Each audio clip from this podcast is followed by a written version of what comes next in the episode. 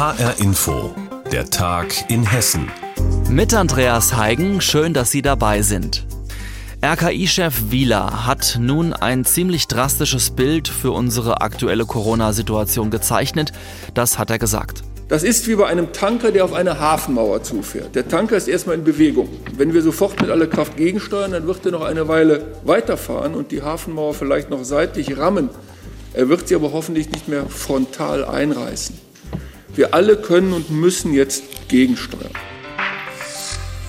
Gegensteuern lautet also das Stichwort. Das neue Infektionsschutzgesetz ist nun auch durch den Bundesrat.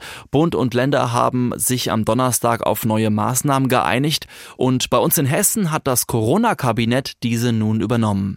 Mein Kollege Michael Immel hat die Lage in Wiesbaden im Blick und meine Kollegin Simone von der Forst hat mit ihm über die Beschlüsse gesprochen. Ja, und Bouffier hat im Gegensatz zu Wieler das nicht ganz so dramatisch dargestellt, aber hat schon gesagt, es ist eine sehr ernste Situation, die wir gerade in Hessen erleben und wir müssen jetzt alles tun, um den Anstieg abzubremsen. Und deswegen kommt jetzt 2G auch in Hessen. Er hat es erwähnt, Bouffier in Innenbereichen, das heißt dort, wo Sport gemacht wird, wo Freizeitaktivitäten stattfinden und natürlich auch in Restaurants und auch in den Hotels darüber hinaus, klar. Aber auch da gibt es natürlich dann schon wieder erste Einschränkungen, muss man auch sagen, denn in den Hotels gilt das nur für Privatreisende, für Geschäftsreisende bleibt es bei 3G und dann müssen wir auch nochmal einen Blick werfen auf diese sogenannten körpernahen Dienstleistungen, mhm. also konkret, wenn wir von Friseuren sprechen, ne, also all das, was zur Grundversorgung gilt, findet ja auch in Innenräumen statt. Dort gilt nicht 2G, also dort reicht weiterhin auch 3G. Wir haben vorab auch schon gehört, dass diese verschärften Corona-Maßnahmen jetzt besser kontrolliert werden sollen bei uns in Hessen. Wie wird denn das genau ablaufen? Na, das Stichwort ist da stichprobenartig, denn das hat Bouffier auch ganz deutlich gesagt. Niemand kann alles kontrollieren und deswegen, das wird eine Mammutaufgabe werden. Da müssen die Ordnungsämter ran. Da wird aber auch die hessische Polizei eingesetzt werden, am Ende auch die Bundespolizei. Daneben soll es auch Unterstützung geben durch die Bundeswehr. Das hat die hessische Landesregierung heute auch angeboten bekommen und akzeptiert. Also da wird es viele Maßnahmen geben, um das einigermaßen zu kontrollieren. Aber am Ende geht es auch ein Stück weit um die eigene Verantwortung und auch an die hat Bouffier heute appelliert, all das diese neuen Regeln einzuhalten. Was erwartet uns denn in den kommenden Wochen in Sachen Job, Schule oder Kita?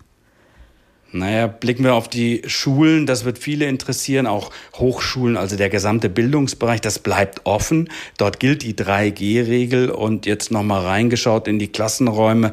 Bis zu den Weihnachtsferien muss dort im Unterricht weiterhin die Maske getragen werden. Und es wird auch weiterhin, wie jetzt schon nach den Herbstferien, dann dreimal pro Woche getestet, also bis ja, 23.12. und am Arbeitsplatz, das haben wir ja schon seit gestern überall gehört, nur noch Genesene, Geimpfte oder eben mit Schnelltests dürfen an ihren Arbeitsplatz. Das heißt, der Arbeitgeber, der macht jetzt 3G-Kontrolle an der Pforte und muss alles kontrollieren, muss das auch dokumentieren. Da hat Bouffier auch gesagt, das wird in der Praxis nicht immer ganz einfach. Das ist Politik also auch sehr klar. Aber das wird und das wird kommen und es wird kontrolliert werden. Sagt Reporter Michael Immel aus Wiesbaden. Auch in Hessen gelten die schärferen Corona-Regeln. Das hat das hessische Corona-Kabinett beschlossen. Ausgehen, feiern, tanzen. Das ist seit dem Sommer wieder in Clubs, Bars und Diskotheken möglich. Aber überall gelten Corona-Regeln und die werden jetzt aktuell noch einmal verschärft. Doch nicht überall, wo im Nachtleben gefeiert, getanzt und getrunken wird, wird streng genug kontrolliert. Und das wird nicht selten ausgenutzt. Da gilt offenbar oft eher 3G im Sinne von gefälscht, gemogelt, gelogen, wie Reporterin Hanna Immich sich aus erster Hand hat erzählen lassen. Die Clubs und Bars in Frankfurt sind am Wochenende rappelvoll. Auch der 20-jährige Sam genießt es, wieder auszugehen. Er macht eine schulische Ausbildung in Frankfurt mit Schwerpunkt Marketing. Man geht am Wochenende natürlich gerne aus, also vor allem, wenn man die ganze Woche lang beschäftigt ist mit Arbeit, Schule etc., dann trifft man sich auch gerne mal mit seinen Freunden und geht in Frankfurt mal vielleicht in eine Bar oder ein bisschen ablenken lassen, mal abschalten. Natürlich gilt überall 3 oder sogar 2G, eigentlich. Sam selbst ist mittlerweile zwar geimpft, doch er kennt viele, die es noch nicht sind. Und? Ich habe mitbekommen, klar, von privaten Kollegen, dass sie so welche Pässe verkaufen und auch damit Leute mal da und da reingekommen sind, klar. In den großen angesagten Clubs werde mittlerweile ziemlich genau geschaut, sagt er. Doch es gebe noch genügend kleinere Läden, wo die Kontrollen sehr oberflächlich seien, wie zum Beispiel in der Partyszene in Altsachsenhausen. Die, Schlange ist so enorm lang, dass sie einfach alle rein oder raus. In Altsachsenhausen ist ja so, da die Laufkundschaft ja riesig ist. Da kommen ja Leute aus Clubs rein, raus, rein, raus und die gucken einfach mal einmal drüber, dass sie den Job, wie gesagt, erledigt haben und dann lassen die auch jede Leute rein, weil es geht ihnen auch um Umsatz. Wenn man ehrlich ist, die Bars hatten lange zu, wir müssen einen Umsatz nachholen die all die Monate versäumt haben. Und die Laschenkontrollen würden durchaus ausgenutzt. Sam selbst findet es zwar nicht gut, ungeimpft und ungetestet feiern zu gehen, doch manche seiner Freunde sehen das anders. Von meinem Freundeskreis habe ich mitbekommen, dass manche sich auch jetzt nicht impfen lassen werden, wegen den bestimmten Nebenwirkungen oder Langzeitfolgen. Wie ich mitbekommen habe, werden sie auch weiterhin feiern gehen. Das ist denen egal, weil wenn man 18 Monate in einer Pandemie ist, seit zwei Jahren gefühlt geht das und da hat man auch keine Lust mehr, sich jetzt äh, irgendwie solidarisch zu benehmen und einfach feiern zu gehen. Leute möchten feiern gehen, Leute möchten ihr Leben wieder zurückhaben. Und Schummeln sei überhaupt kein Problem, erzählt er. Relativ einfach ist es, äh, Schnelltests zu fälschen. Das ist gar kein Problem. Das kann, sag mal, jeder, der ein Smartphone besitzt, ganz einfach. Man hat sich einmal testen lassen und kann einfach das Datum umändern und macht einen Screenshot davon und zeigt es halt dem Türsteher vom Club. Der 22-jährige Nikolaus geht auf dieselbe Berufsschule wie Sam. Auch er bekommt mit, dass Fälschen mittlerweile fast zum guten Ton gehört. Aber ich weiß auf jeden Fall, dass es genügend gibt, die es auch so machen. Ich kenne auf jeden Fall welche. Ja, gefälschte Impfausweise gibt es ja auch in Papierform, also da muss man, glaube ich, nicht lange suchen. Sam hat auch selbst erlebt, dass Bekannte mit gefälschten Impfpässen einmal aufgeflogen sind ohne Konsequenz. Da kam aber keine Strafe jetzt raus. Die wurden halt nur ermahnt, sage ich mal, dass man sowas nicht machen sollte. Aber wie gesagt, strafrechtlich ist da nichts geschehen.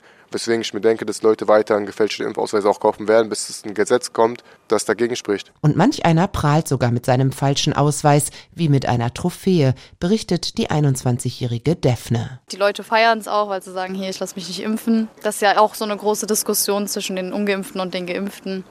3G im Sinne von gefälscht, gemogelt, gelogen, um feiern gehen zu können. Im Frankfurter Nachtleben scheinbar keine Seltenheit, wie Reporterin Hanna Immich uns berichtet hat.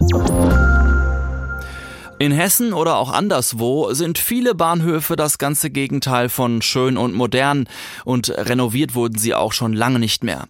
Sie sorgen also nicht unbedingt dafür, dass mehr Menschen mit der Bahn fahren wollen. Damit sich das zumindest in Hessen ändert, haben Bahnvorstand Ronald Pofalla, Hessens Verkehrsminister Tarek Al-Wazir und die Geschäftsführer der Verkehrsverbünde RMV und NVV eine Rahmenvereinbarung unterzeichnet. HR-Inforeporter Frank Angermund berichtet uns, wie diese Vereinbarung mit Leben gefüllt werden soll. Hessens Verkehrsminister Tarek Al-Wazir sieht sehr zufrieden aus, während er mit einem Füller die Vereinbarung zur Modernisierung von 119 hessischen Bahnstationen unterzeichnet. Ja, das ist ein toller Tag für die Verkehrswende, weil wir haben noch äh, zu viele Bahnhöfe und Bahnstationen in Hessen, äh, die eben keine gute Visitenkarte für die Nutzung äh, von der Bahn sind. Wenn die Verkehrswende gelingen soll, müssen mehr Menschen vom Auto auf die Bahn umsteigen. Und auch wenn dadurch keine Bahn pünktlicher ankommt, sollen sollen die Bahnhöfe modernisiert und vor allem barrierefrei werden. Aus diesem Grund werden insgesamt mehr als 580 Millionen Euro investiert, Bahnvorstand Ronald Pofalla. Wir werden jetzt deutliche Verkehrsstationen äh, verbessern, die eine Tagesfrequenz von, äh, sagen wir mal, mindestens 1000 äh, Personen haben. Und damit gehen wir auch weit in die Fläche in Hessen hinein. Das Geld wird unter anderem in den Kasseler Hauptbahnhof investiert werden. Doch vor allem der ländliche Raum soll in Nordhessen profitieren. Um die Verkehrswende voranzubringen, werden elf Stationen modernisiert. Zum Beispiel in Sontra, Eichenberg und Hofgeismar. Steffen Müller, Geschäftsführer des Nordhessischen Verkehrsverbunds, spricht unter anderem von mehr Park-and-Ride-Plätzen. Natürlich, das Auto im ländlichen Raum ist immer noch nötig, aber Aber dann schneller Umstieg auf Bus und Bahn, guter Fahrgastinformation, man weiß, dass der Zug pünktlich kommt, man kann schnell auch zu dem äh, sozusagen Bahnsteig kommen. Das als Paket ist äh, aus unserer Sicht in der Fläche eine gute Kombination. Die Bahnstationen sollen aber vor allem barrierefrei werden. So bekommt beispielsweise der Bahnhof Frankfurt Ost einen Aufzug. In Hattersheim werden die Bahnsteige erhöht, um bequemer ein- und aussteigen zu können. RMV-Chef Knut Ringard. Und wenn wir Barrierefreiheit leben wollen, und die brauchen wir im gesamten Lebenszyklus, ob ich mit dem Kinderwagen unterwegs bin, mit dem Fahrrad äh, oder mit Rollator oder im Rollstuhl, dann ist es äh, ja Quatsch, wenn ich an der einen Haltestelle einsteigen kann, an der anderen nicht, wieder aussteigen kann. Schöner Bahnfahren in Hessen werden 120 Bahnhöfe modernisiert, damit mehr Menschen die Bahn nutzen, so jedenfalls die Idee. Infos hatte Reporter Frank Angermund. Mit Spannung erwarten die Besucher der Bad Hersfelder Festspiele, was im nächsten Sommer auf dem Spielplan steht. Jetzt hat Intendant Jörn Hinkel das Programm vorgestellt. Geplant sind insgesamt vier Theaterstücke und ein Musical. Petra Klostermann berichtet. Festspielintendant Jörn Hinkel selber inszeniert das Auftaktstück Notre Dame nach dem Roman von Victor Hugo, Der Glöckner von Notre Dame, und in Kurzform als Familienstück. Es passt in die heutige Zeit, findet Jörn Hinkel. Das ist ein Stück, das spielt in einer Zeit der Weltenwende, Beginn der Renaissance, wo die Menschen endlich nach so einem langen Mittelalter, nach einer Zeit der Unterdrückung wieder zu sich selbst finden, wo der Einzelne wieder im Mittelpunkt steht. Und jetzt äh, im Zeitalter des Internet, da sind wir auch in einer Zeit, in der die Kehrseite ist, dass die Spiritualität, die Geistlichkeit, die Auseinandersetzung mit dem Du, mit Gott immer mehr in den Hintergrund rücken. Aufgepeppt wird das Ganze durch eine völlig neue Lichttechnik in 3D, das sogenannte 3D-Mapping. Damit werden die Wände der Stiftsruine zu Projektionsflächen. Da fallen dann Steine aus den Wänden, Fenster zerbrechen, plötzlich geht das ganze Ding in Flammen auf. Wir können aber auch die Träume und Albträume der Protagonisten da sichtbar machen. Wenn die durch die leere Kathedrale laufen, gibt es so Schilderungen, dass er denkt, da laufen plötzlich fremde Menschen rum oder Gesichter, die dreidimensional aus den Steinen rausgucken. Das alles zaubert der Frankfurter Videokünstler Parviz Mir Ali, der auch schon beim Hessentag in Bad Hersfeld die Stadtkirche illuminiert hat. Im Schloss Eichhof wird die Komödie Volpone des Shakespeare-Zeitgenossen Ben Jonson gespielt. Wieder aufgenommen werden die beiden Bad Hersfelder Erfolgsproduktionen Der Club der Toten Dichter und das Musical Goethe, inszeniert von Gil Mehmet, diesmal mit Pause. Wir sind damals ja in zwei Stunden durch dieses Sturm- und Drang-Festival durchgerauscht und das hat auch dafür gesorgt, dass man jetzt als Zugabe noch atemlos durch die Nacht eigentlich erwartet hätte. Und ich glaube, dass dieses einmal durchatmen, um dann in den zweiten, wesentlich dramatischeren Teil reinzugehen, der Sache gut tut. Die Stadt Bad Hersfeld hat den Vertrag mit Intendant Jörn Hinkel bis 2025 verlängert. Bürgermeister Thomas Fehling. Also ich denke, diese Vertragsverlängerung symbolisiert ganz klar, dass es eine hohe Zufriedenheit hat. Jörn Hinkel genießt in Bad Hersfeld eine hohe Akzeptanz. Nicht nur, dass er in 2018 sehr spontan eingesprungen ist, das übernommen hat. Ich glaube, in der Zwischenzeit hat er da auch seine eigene Handschrift entwickelt. Natürlich jetzt die zwei Jahre unter Corona waren einschränkend, aber aus unserer Sicht hat er das gut improvisiert, hat er gut über die Zeit hinweggeführt und äh, wir sind da sehr zuversichtlich, dass nach vorne raus da noch einiges von ihm zu erwarten sein wird. Die Bad Hersfelder Festspiele beginnen am 1. Juli und dauern bis zum 28. August. Der Kartenverkauf startet am 29. November für das Familienstück im Frühjahr. Über das Programm der Bad Hersfelder Festspiele 2022 hat Reporterin Petra Klostermann berichtet. Und das war der Tag in Hessen mit Andreas Heigen und die Sendung finden Sie wie immer auch täglich auf hrinforadio.de.